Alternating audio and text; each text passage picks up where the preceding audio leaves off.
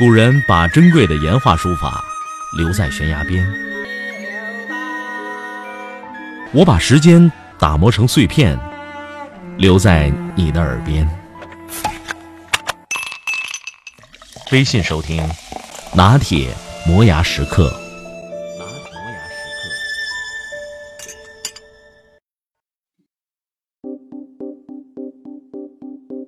我太太徐帆，汉族，湖北武汉人，属贤妻良母型，天生是舞台上的角儿，在各种影视剧中司职大青衣，模样与偶像派尚有一段不小的距离，但在实力派里也算是有光彩的。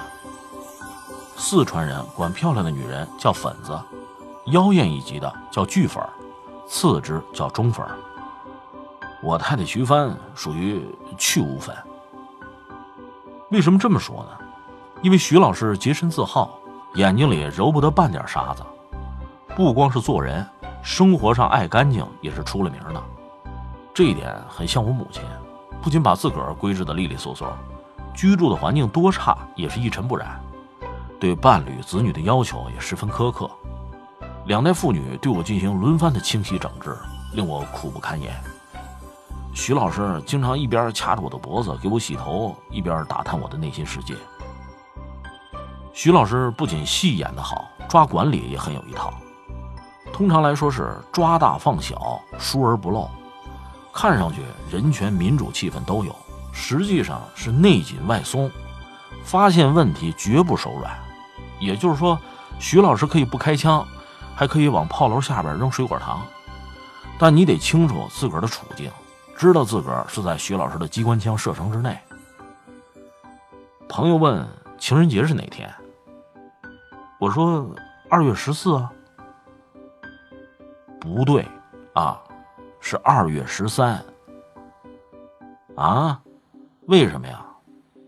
哎，因为二月十四这一天被老婆给看死了，所以情人节改日子，二月十三提前过了。看是看不住的，圈养不如放养，淘气和离心离德还是有区别的。编瞎话也是在乎你，真不在乎你了，就不编瞎话了。刨根问底儿，那真刨出实话来，你是翻脸还是不翻脸？主动反而变成被动，制裁只能让双方都受损失。徐书记搞人证。毅然宣布，二月十三、十四、十五放我三天假出去耍去。我当然知道，这相当于鬼子在炮楼上，在机枪的射程里，在探照灯能够扫到的距离内宣布自由活动。我计划情人节约宋丹丹、何冰、王硕吃饭，我们四个加起来二百多岁，这是多安全的一个饭局啊！我喜欢在铁腕人物的统治下俯首帖耳，免得自个儿煞费苦心追求真理。我对自己很清楚，威逼利诱之下是可以走正路的，放任自流那后果就不堪设想。这也是北京人的特点，必须得拿枪督着，谁厉害听谁的，光平等协商什么事儿也办不成。我的很多良好习惯都是在徐老师严格管理下逐渐养成的。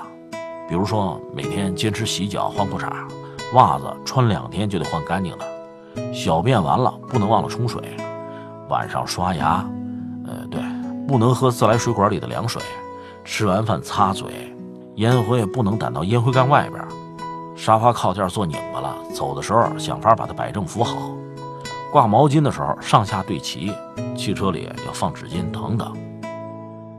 徐老师不仅对我严格要求。人家自个儿也是身体力行，就像《朱子治家格言》当中所说：“黎明即起，洒扫庭除，要内外整洁；既婚便息，关锁门户，必亲自检点，以未雨而绸缪，勿临渴而绝井。”不仅如此，徐老师还非常喜欢把握生活的情调。外出演戏归来，必然到花卉市场讨价还价，买回几捧鲜花。让他们分别盛开于书房、客厅的各个角落，然后点着香，让室内香气迷人。每逢看到这样的场景，我都会觉得掉入雾里云端。这徐老师还好唱一口昆曲，常常率领小保姆打扫完卫生以后，拖着两条水袖，跟着伴奏带反复吟唱。看着他在我面前舞来舞去，如泣如诉，总让我产生一种地主恶霸将一代名优略为己有的不好联想。呃，说了也不少了，总之一句话，娶了她，我三生有幸。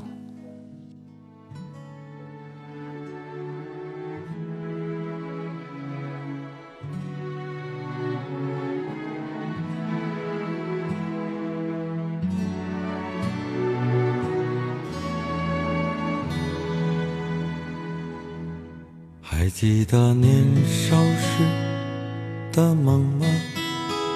像朵永远不凋零的花，陪我经过那风吹雨打，看世事无常，看沧桑变化。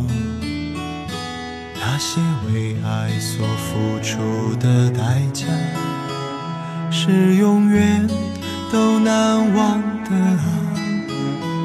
所有真心的、痴心的话，永在我心中，虽然已没有他。走吧，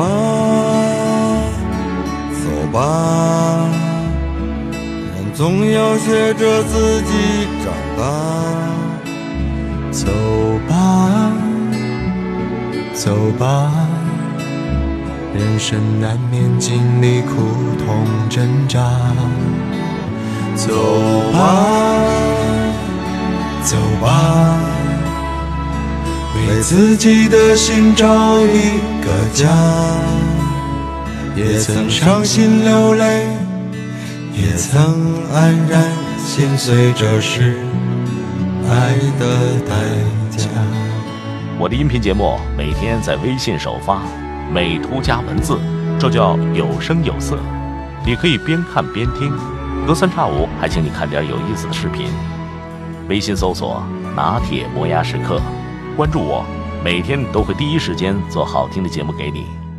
也许我偶尔还是会想他，偶尔难免会惦记着他。就当他是个老朋友啊，也让我心疼，也让我牵挂。只是我心中不再有火花，让往事都随风去吧。所有真心的、痴心的话，仍在我心中，虽然已走吧，走吧，人总要学着自己长大。走吧，